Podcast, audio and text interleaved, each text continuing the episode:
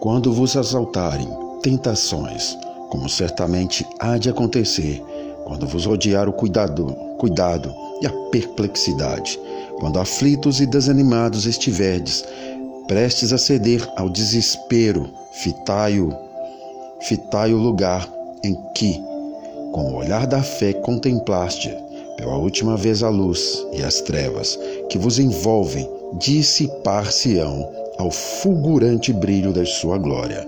Quando o pecado luta pelo predomínio em vossa alma e vos oprime a consciência, quando a incredulidade vos tolda a mente, ide ao Salvador, sua graça é suficiente para subjugar o pecado. Ele nos perdoará, dando-nos regozijo em Deus. Não mais falemos sobre nossa ineficiência e falta de poder, esquecendo as coisas que atrás ficam Avancemos no mínimo no caminho para o céu.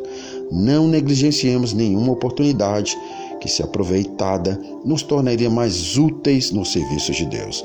Então, qual fios de ouro a santidade se entretecerá em nossa vida? E os anjos, contemplando nossa consagração, repetirão a promessa: Farei que um homem seja mais precioso do que o ouro, puro e mais raro do que o ouro fino de Ofir. Isaías 13, 12.